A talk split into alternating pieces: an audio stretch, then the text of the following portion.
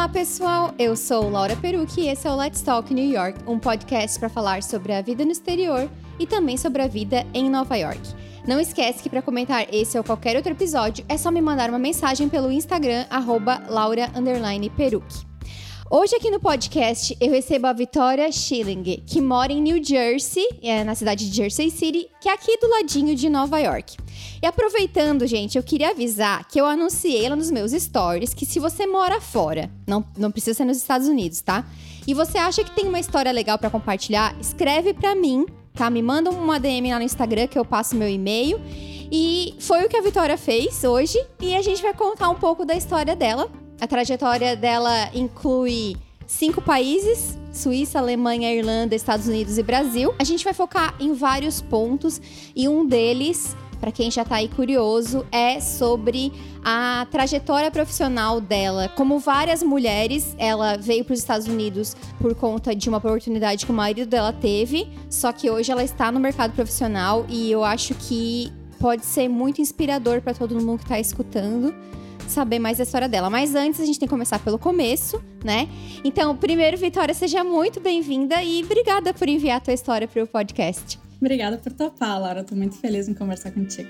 Teu e-mail gigantesco, tinha muitas coisas pra gente tirar de lá, mas uma das coisas mais interessantes é que tu começou a tua jornada morando fora, muito novinha, aos 17 anos, e não, gente, ela não veio para os Estados Unidos nem para o Canadá. Ela foi fazer um intercâmbio cultural na Suíça com uma, uma organização voluntária e ela não falava nada de alemão.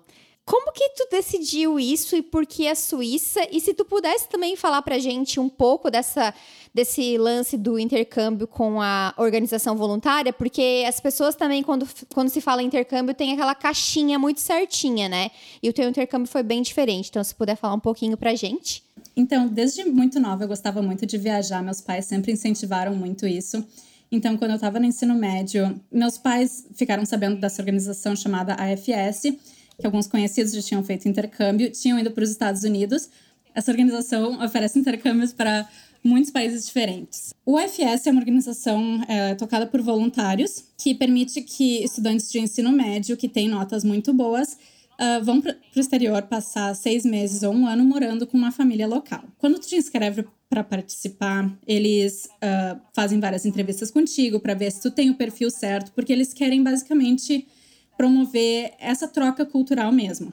E todas as famílias que recebem os intercambistas são famílias voluntárias, o que eu acho que é muito diferente de vários programas que a gente vê por aí. Então, quando tu te inscreve aprovado, tu tem que fazer uma lista de, não sei se três ou cinco países para onde tu toparia ir. E esses países incluem também Estados Unidos, países que falam inglês, mas também incluem lugares muito diferentes, tipo Rússia ou Japão. Particularmente, não quis fazer um intercâmbio para um lugar que falasse inglês, porque eu já fazia cursinho de inglês há muito tempo e essa era a minha oportunidade de aprender uma língua diferente. A minha ideia era aprender francês. Então eu coloquei na minha lista Suíça, França e Bélgica. Acabou que a Suíça fala quatro idiomas e eu fui morar com uma família que falava alemão, que a parte alemã é a maior parte da Suíça. Foi uma experiência maravilhosa, algumas vezes enlouquecedora por ter que aprender alemão assim. Tá, e me, me conta, como que. Como que foi chegar com 17 anos na Suíça sem falar alemão? Como que tu fez? Então, eu tive muita sorte, assim, de ter uma família hospedeira muito receptiva. Eles...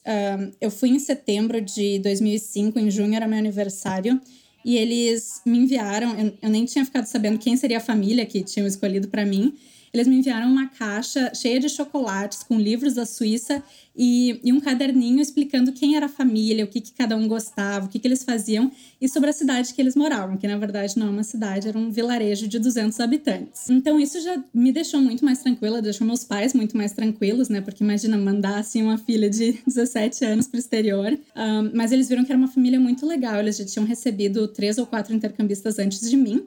E os quatro filhos deles já tinham feito intercâmbio também. Inclusive a filha mais nova, enquanto eu estivesse na Suíça, ela estaria fazendo intercâmbio no Paraguai.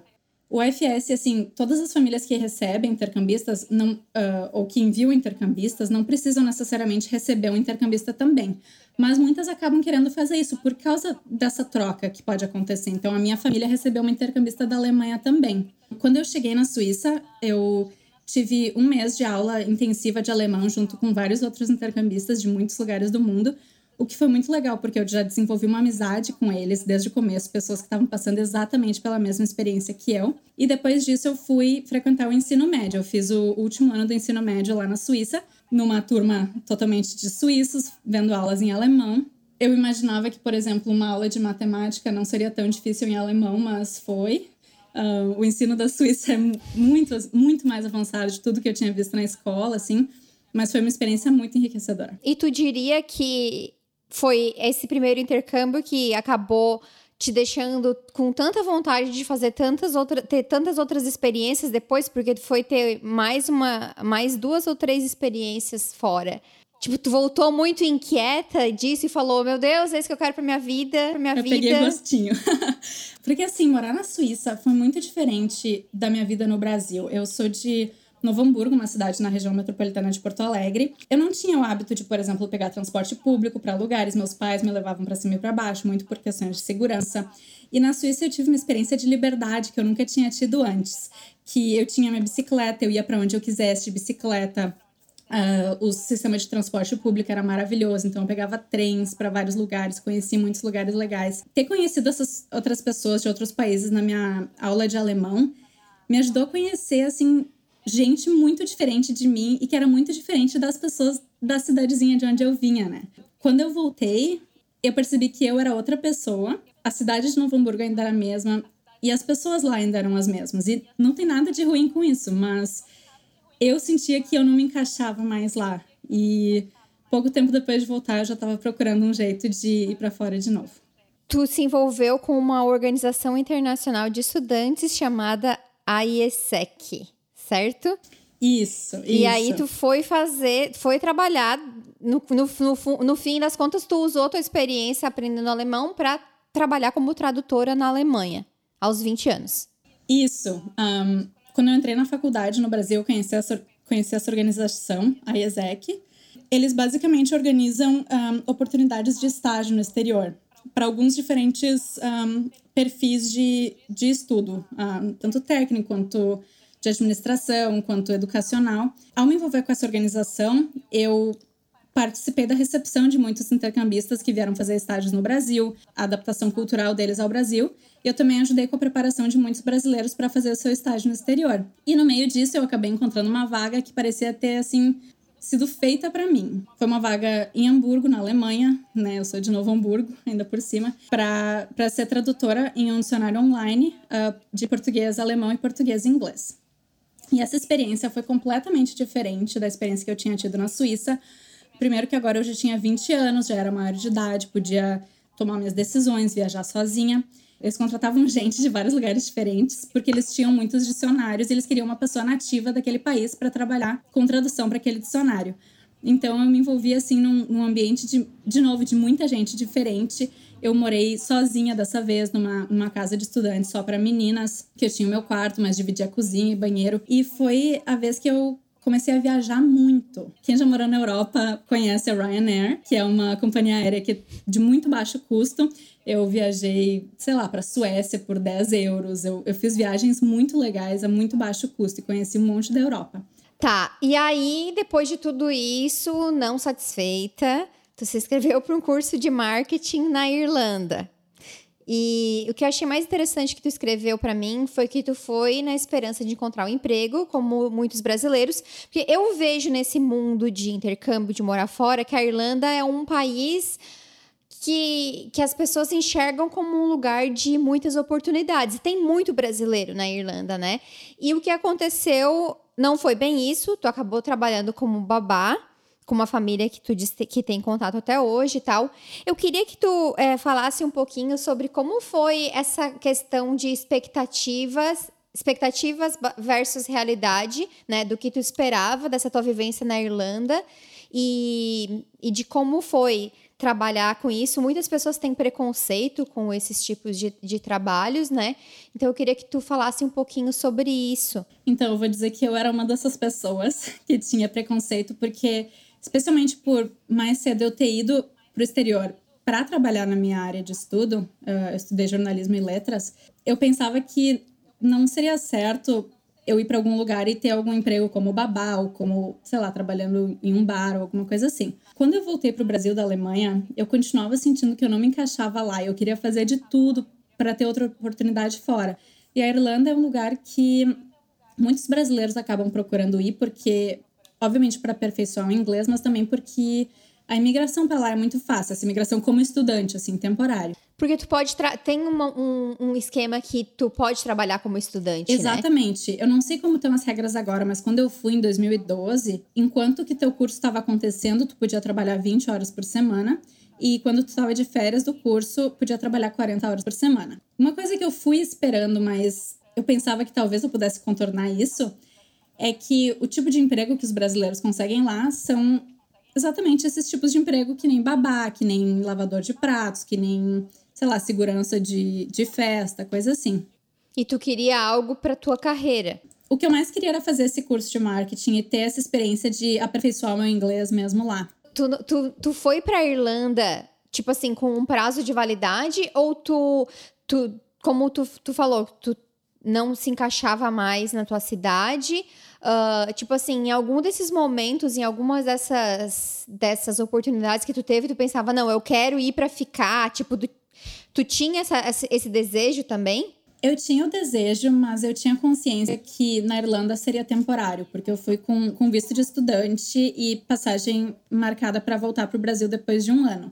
O que eu queria mesmo era essa experiência de poder viajar o máximo que eu pudesse enquanto jovem, antes de estabelecer minha carreira no Brasil. Se esse estabelecimento aconteceria no Brasil ou em outro lugar, é outra história, mas a Irlanda eu sabia que seria temporário.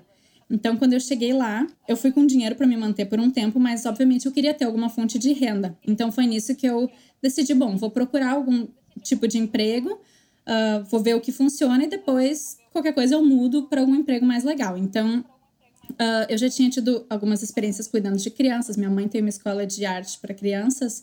Então, eu entrei em vários sites que contratam au pair, que é tipo babá que mora na casa de pessoas e me inscrevi. E a primeira entrevista que eu fiz, eles gostaram de mim e me contrataram. Eu acabei não morando com a família porque eu queria ter meu próprio lugar, eu queria ter um pouquinho mais de independência. Mas eu trabalhei para uma família de médicos com três meninas, uma de seis, uma de dez e uma de onze anos. Levava elas na escola de manhã, daí eu ia para o meu curso de marketing e à tarde buscava elas na escola, ajudava com o dever de casa, levava para aula de piano, fazia umas coisas assim. Então, era super light e eu pensei que depois de um tempo eu ia precisar procurar outra coisa, pensei que eu ia estar infeliz, mas foi uma experiência diferente, mas de certa forma uma experiência muito, muito boa para mim, porque essa família me acolheu de uma forma muito legal, me ensinaram muito sobre a cultura irlandesa. Eu, eu sentia que eles eram como uma segunda família para mim. Então eu acabei ficando com eles o ano inteiro que eu tava lá. E hoje em dia eu ainda tenho contato com eles. Esses tempos eles vieram para Nova York, a gente se encontrou também, as meninas estão na faculdade. Acabei não procurando nenhuma outra coisa, mas também foi um tempo que eu tive muito assim para entender o que eu queria pro meu futuro, porque era uma vida muito leve, assim, eu, eu consegui viajar muito e consegui pensar muito no que eu queria fazer. E foi aí que eu acabei uhum. mudando a minha carreira. Eu um, era formada em jornalismo, trabalhava em uma revista no Brasil. E depois desse curso eu acabei voltando para o Brasil e começando a trabalhar com marketing digital, que é o que eu faço até hoje. É, sobre essa questão de tu, de tu acabar trabalhando com uma coisa que tu nunca pensou que tu trabalharia e que tu até é, torcia o nariz de certa forma, foi uma quebra de paradigmas, então, na tua vida também. Foi, com diria? certeza. E o que eu aprendi é que, assim, eu acho que a gente tem que passar por certas experiências para construir quem a gente vai ser no futuro, sabe?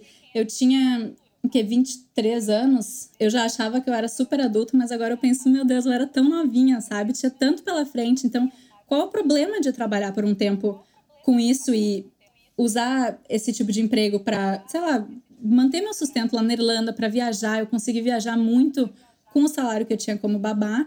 E depois dá tempo de correr atrás da carreira, né? É, a juventude é a época para fazer esse tipo de coisa, enquanto que a gente pode. Bom, o próximo capítulo da tua vida fora, que a gente já passou aqui pela Suíça, pela Alemanha e uh, pela Irlanda. E aí, o próximo capítulo foi América do Norte, Estados Unidos. Só que até chegar nisso, tem uma história aí de amor, né, gente? Tem uma. Casos do destino que eu amo, eu sei que todo mundo adora esse tipo de coisa. Porque o teu marido, que, by the way, se chama Tiago também, né? Somos ambas casadas com Tiagos. Conta pra gente aí todo o destino da, da, da história de vocês até chegar nos Estados Unidos? Então, o Tiago, a gente se conheceu, assim, vou botar entre aspas, se conheceu uh, aos 20 anos em uma aula de japonês em Porto Alegre. Quando eu contei que eu era de Novo Hamburgo, ele falou: Ah, eu também morei em Novo Hamburgo quando eu era pequeno. Estudei na maternal tal. Eu falei: Nossa, eu também estudei lá. Então, na semana seguinte, ele voltou, trouxe uma foto dele para ver se, sei lá, eu lembrava, né? Não é que eu tava naquela foto no fundo a carinha bochechuda. Tu conhece o, o Alemanizando? Conheço por causa de ti. Sim, tu sabe que eles no vídeo que eles contam a história deles, eles têm uma história muito parecida com a tua do Thiago, só que era um vídeo da escola, tipo que eu acho que ela tá se apresentando ou ele e o outro passa atrás. Sério? No, uh -huh, ah, eu vou uh -huh. ter que assistir. tu vê, né? É o, é o destino. Sabe a música do, do Cazuza, né? O, o, nossos destinos foram traçados na maternidade, é verdade de vocês. É exatamente isso. Aí ele me trouxe aquela foto, e daí ele falou: ah, onde é que tu estudou depois? Eu falei: ah, eu estudei em tal colégio. Ele, nossa, eu também. Aí a gente encontrou uma lista de nomes da nossa turma e descobrimos que fomos colegas na segunda série. Mas assim, a gente não lembrava um do outro, então eu considero que uhum. a gente se uhum. conheceu mesmo foi na aula de japonês. Mas depois disso, eu saí para fazer meu intercâmbio na Alemanha por coincidência, ele também foi fazer um intercâmbio na Alemanha, mas ele foi para Berlim para fazer uh, um intercâmbio da faculdade. E a gente não mantinha contato, tipo, éramos amigos de Orkut, assim, na época. Internet raiz. Isso. Eu fui passar o ano novo na Bélgica, quando eu tava morando na Alemanha. E no dia 1 de janeiro, eu tô no meio de uma praça, a praça principal de Bruxelas. Alguém chama Vitória? Olho para trás, quem é? É o Tiago. A gente se encontrou completamente ao acaso lá um, conversamos um pouco, mas a gente não, não tinha assim uma amizade muito formada, então a gente não manteve muito contato, fora assim um pouquinho de redes sociais uh, aqui e lá. Isso foi em 2008 para 2009. Mas mesmo assim, né? Qual a chance da, das pessoas que não combinaram fazerem intercâmbio na mesma época, no mesmo país terem a ideia de passear na Bélgica no ano novo, estar. Na... Não, sério. exatamente. É muito pra minha cabeça isso. Por isso que a gente sempre ficou assim com uma pulguinha atrás da orelha, sabe? De tipo, puxa, mas olha quantas vezes a gente já se encontrou, sabe? O que, que esse destino tá querendo fazer com a gente?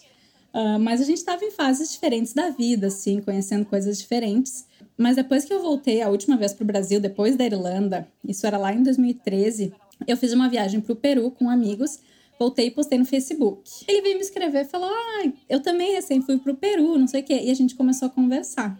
E não nos separamos mais desde então. a gente começou a conversar num 15 de setembro. Nos encontramos, ele morava em São Paulo na época, os pais dele moravam em Porto Alegre, então ele veio visitar os pais, mas né, veio me ver. A gente ficou junto em agosto do ano seguinte. Ele recebeu a resposta de uma bolsa do Ciências Sem Fronteiras para fazer um doutorado em Nova York. Nisso me pediu em casamento e em 15 de setembro estávamos nos casando para vir para Nova York, dia 1 de janeiro de 2015. Ou seja, vocês casaram nove meses depois de começar o relacionamento. Exatamente, mas nos conhecemos a vida inteira, né? ah, sim, desde a maternidade, né, gente? Isso aí já estava escrito, pelo amor de Deus. Bom, e aí que eu cheguei na minha parte que eu estava super curiosa. Olha só o que ela escreveu para mim, tá, gente? Eu larguei tudo, larguei tudo para embarcar com ele nessa aventura. Afinal, medo de morar no exterior eu não tenho. Sim, não tenho dúvida sobre isso. Tu foi realmente tipo sem pensar. Como foi assim a conversa de vocês e o que que tu pensou? Como foi? Assim, desde que a gente começou a conversar dessa última vez, ele dizia: Olha, eu tô aplicando para fazer doutorado no exterior, não sei o que. Ele estava aplicando um, em Londres, na Suíça, no Japão e em Nova York. E ele dizia: Se eu conseguir, tu pensaria em vir comigo? Daí ele foi plantando essa semente desde o começo em mim, assim. E até chegou num ponto que a gente estava se gostando muito. Eu acabei ficando torcendo muito para ele conseguir em Nova York especificamente, porque, né, quem não sonha em morar em Nova York um dia. Quando ele conseguiu essa bolsa, aquela altura eu já não tinha dúvida de que ele era a pessoa da minha vida e de que eu queria ter essa experiência em Nova York com ele. Eu tinha um emprego no Brasil que eu gostava muito e foi muito difícil deixar para trás, porque ele veio com uma bolsa do governo que sustentaria nós dois. Eu vim com um visto de acompanhante dele que me permitiria trabalhar, o que foi uma das coisas que deixou mais fácil essa decisão de vir, porque eu sei que tem muitos vistos que não permitem que o cônjuge trabalhe, né? Eu larguei tudo e decidi embarcar nessa com ele. E assim, a gente era recém-casados, a gente tinha namorado por nove meses. Uh, poderia ter dado errado, mas deu muito certo. Tu disse que estava num emprego super bom, que até foi difícil largar e tal, né? Mas como que tava como que tava a tua inquietação nessa época? Tipo, tá, tu tava torcendo e tal, mas ainda existia esse desejo latente de morar fora? Tu planejava ainda isso para tua vida? Como é que estavam os teus planos ou como que seriam os teus planos se não tivesse esse doutorado dele na jogada? Eu tinha me aquietado um pouco Tá, porque eu já tinha tido experiência de viajar bastante. Um, eu já tinha me encontrado um pouquinho no Brasil. Eu morava em Porto Alegre, que um, eu acho que funcionava um pouquinho mais para mim do que Novo Hamburgo. Eu acho que o próximo passo para mim seria acabar me mudando para São Paulo. Sempre tava lá no fundinho da minha cabeça assim, ai, mas e se a gente tentar morar no exterior? E se, sei lá, a gente for pro Canadá, a gente fizer, fizer alguma coisa assim? Eu sempre tinha essa ideia. Entendi. Mas no fim acabou acontecendo mais rápido do que vocês imaginavam, né? Tipo, nove meses juntos, já apareceu uma oportunidade de morar fora. Realmente é, é rápido, né? Eu queria que tu contasse um pouco dessa tua trajetória, né? Como tu falou, uh, nem todo mundo que vem para cá tem a, autorização de trabalho, né? Tem alguns vistos que não permitem que o esposo ou a esposa tenham o, a autorização de trabalho. Nesse caso, a gente pode falar que é a esposa, porque até se pega os dados, é, a, a maioria dos vistos emitidos é para homens, infelizmente, né? Mais um reflexo aí dessa desigualdade, mas isso é assunto para outro podcast. É, enfim, e aí tu veio nessa, nessa posição que, que muitas mulheres vêm acompanhando o marido e tudo mais, a gente não sabe o que vai acontecer, mas tu conseguiu se inserir no mercado de trabalho em Nova York. Então, assim, como, como foi a tua jornada, como que eu queria que tu falasse do, dos medos que tu teve, se tu teve insegurança, se tu tem dicas para as meninas que estão escutando, como que foi a tua trajetória até tu se realocar no mercado de trabalho aqui? E detalhe, gente, hoje ela é mãe também, né? Então, mil e uma utilidades. então, a gente chegou aqui em janeiro e minha permissão de trabalho só saiu, acho que por junho ou julho. É, nesses primeiros seis meses, eu estava fazendo alguns freelances para minha empresa no Brasil. E eu achei assim, ah, vai ser um período ótimo, não vou trabalhar, vou, sei lá, curtir um monte. Acontece que eu não estava feliz. Acho que trabalho é uma parte tão grande de mim, assim, que eu precisava encontrar essa realização profissional também para me completar aqui nos Estados Unidos. Não conhecia ninguém, não tinha muitos amigos, então era só eu e Thiago.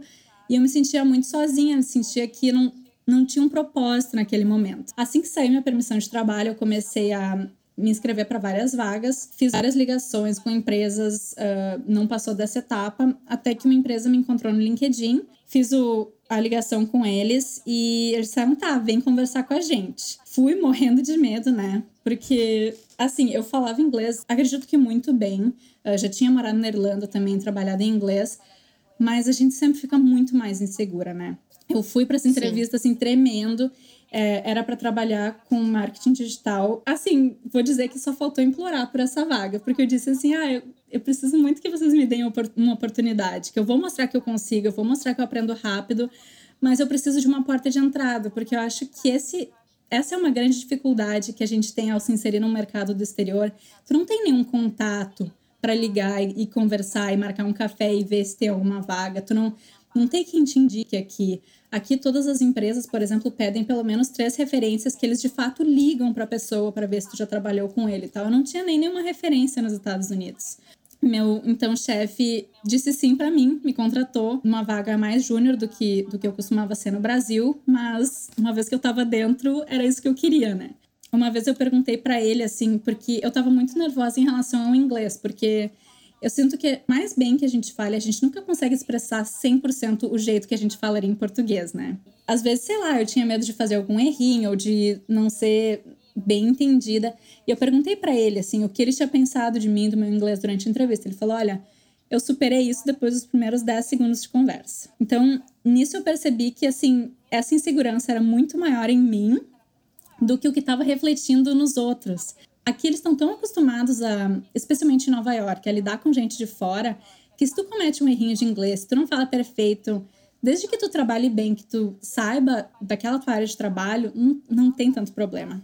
No fim, tu tava se julgando mais do que o que estava acontecendo na realidade, né? Exatamente. E foi uma coisa que me deixou nervosa por muito tempo enquanto eu trabalhava aqui nos Estados Unidos, assim. Depois dessa minha empresa, eu fiquei oito meses lá. Eu recebi um dia uma ligação no meu telefone do trabalho, que foi a coisa mais bizarra do mundo, de uma outra empresa querendo me entrevistar. essa minha primeira vaga era uma vaga bem júnior e, e, essa entrevista que eu fui fazer era para uma vaga de manager, que eu acabei conseguindo, fui para uma outra empresa e lá eu tive uma mentora que foi muito importante para mim. Ela era a chefe do departamento, é uma mulher muito bem sucedida e ela trabalhou muito comigo essa insegurança que eu tinha. E ela falava: "Mas por que, que tu tem essa insegurança? Por que que tu acha que tu não pode se posicionar numa sala com cheia de americanos ou de, ou de pessoas mais seniors que tu?" E eu falei, ah, eu, eu vejo ainda o idioma como uma barreira que traz essa insegurança para mim. Por mais que eu saiba do que eu tô falando, às vezes, se eu não tô expressando exatamente do jeito que eu queria, eu acho que as pessoas vão achar que eu não sei. Tu tá numa sala de pessoas onde todo mundo tá falando a língua nativa deles, menos tu. Eles não conseguiriam ter essa reunião em português.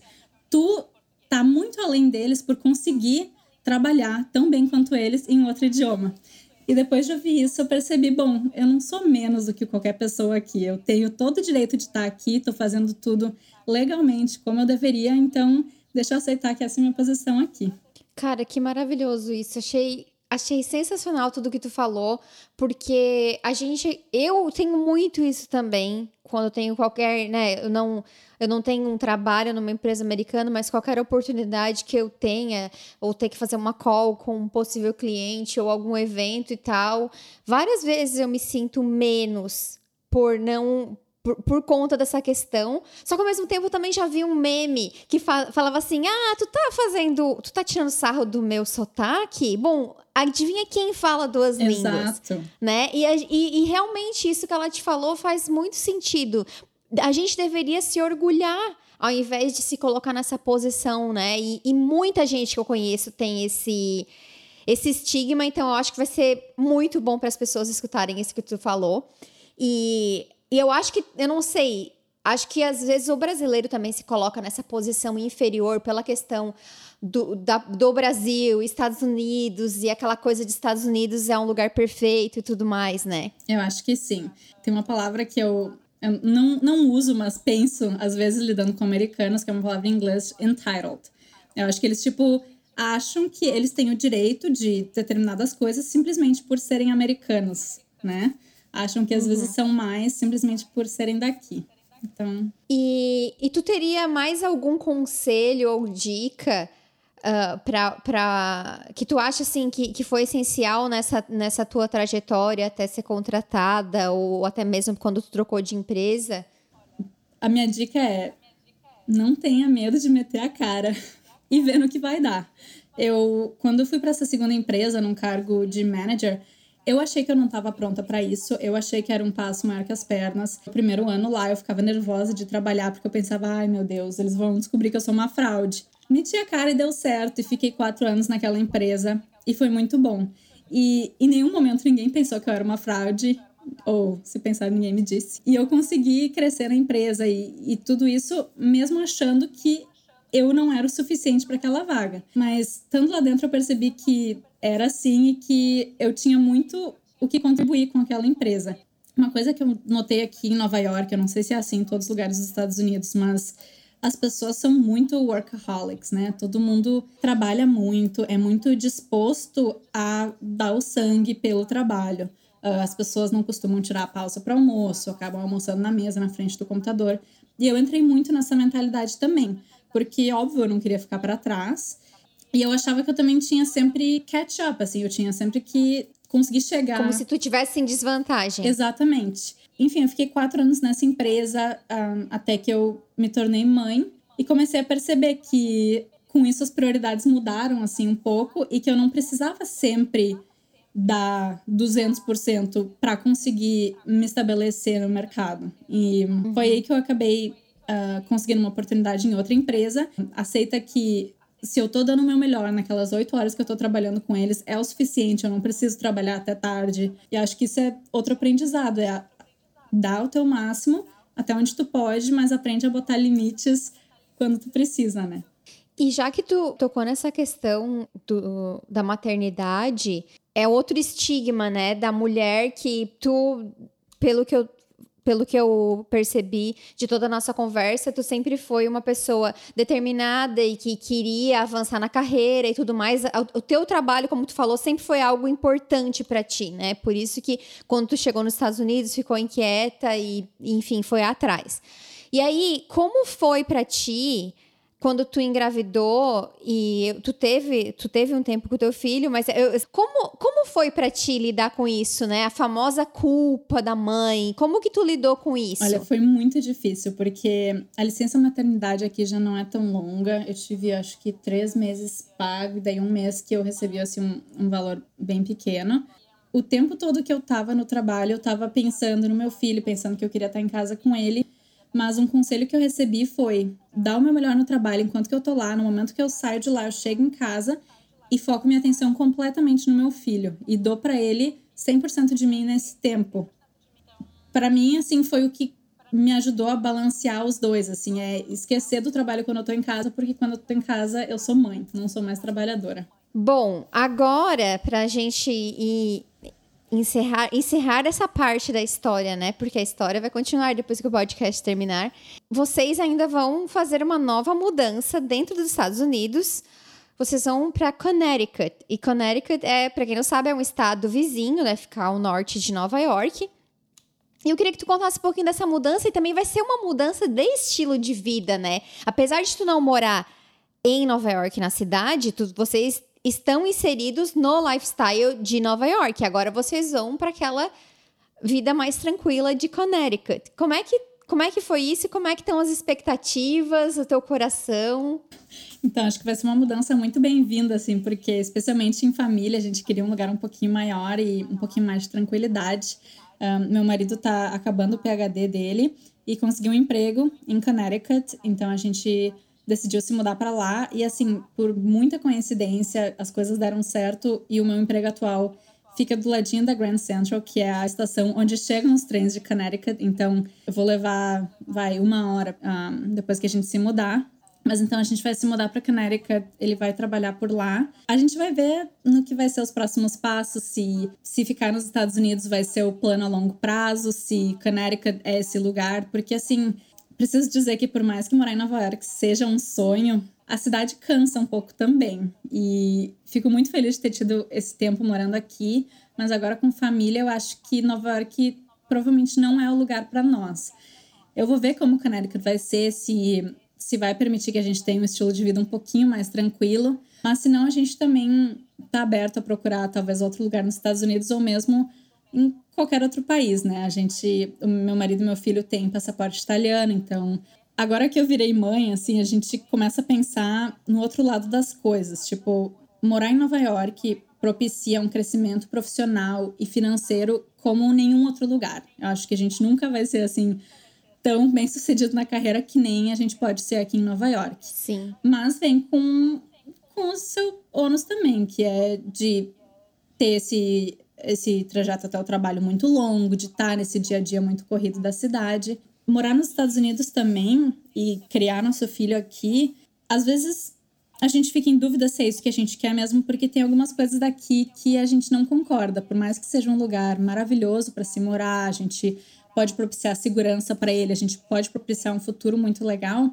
Uh, questões políticas, tem muita coisa que a gente não concorda. Às vezes de educação, assim, e mesmo isso de o americano ser tão focado em Estados Unidos como centro do mundo. Eu não sei se é isso que a gente uhum. quer que nosso filho aprenda sabendo, assim. Uh, eu tendo tido essa experiência de fazer ensino médio na Europa, eu percebi como o aprendizado lá pode ser diferente, como eles eles aprendem muitos idiomas diferentes na escola, conheciam muito sobre geografia de muitos lugares, eles um, enfim, aprendiam assim empreendedorismo na aula, aprendiam economia doméstica, aprendiam a fazer, sei lá, impostos, a passar roupa, a cozinhar, assim, esse tipo de coisa tudo na escola. Eu não sei, assim, eu sinto que talvez os Estados Unidos não seja o lugar perfeito para criar nosso filho, mas também posso morder a língua depois. É aquela coisa, né? Nunca diga nunca. E a gente nunca sabe o dia de amanhã, né? Se surgir outra oportunidade, vocês tendo o passaporte, por que não? Bom, Vitória, eu queria te agradecer, primeiramente, por tu ter mandado teu e-mail, né? Mandado a tua história e por tu ter é, entrado nessa de compartilhar. Eu adorei adorei saber mais detalhes, adorei especialmente saber mais sobre a traje tua trajetória, tua carreira. É, tenho certeza que as pessoas vão gostar muito de escutar essa questão do, do idioma, porque pega para muita gente isso. Então, tomara que o teu conselho bata nas pessoas como bateu em mim. Então, eu tenho que te dizer assim, muito obrigada por isso. E também, é, se tu quiser deixar teu Instagram para as pessoas trocarem uma ideia contigo, pode deixar aí. Tá bom, quem quiser conversar, o meu Instagram é from.vic, é f-r-o-m.v-i-c-k-y. Sempre topo conversar sobre intercâmbio. Convenci a minha irmã mais nova a fazer o mesmo intercâmbio que eu. Ela fez ensino médio na Itália, hoje em dia ela faz faculdade na Itália. Meu irmão mora na França, minha cunhada mora no Japão. Então, assim, tenho família espalhada pelo mundo e pode vir conversar comigo que vou ficar muito feliz em dar aquele empurrãozinho que falta, se alguém precisar. Vou deixar o Instagram dela nas anotações do podcast, tá, gente? Aí vocês mandem mensagem. E é isso, vocês já sabem, a gente se fala no próximo episódio. Tchau, tchau!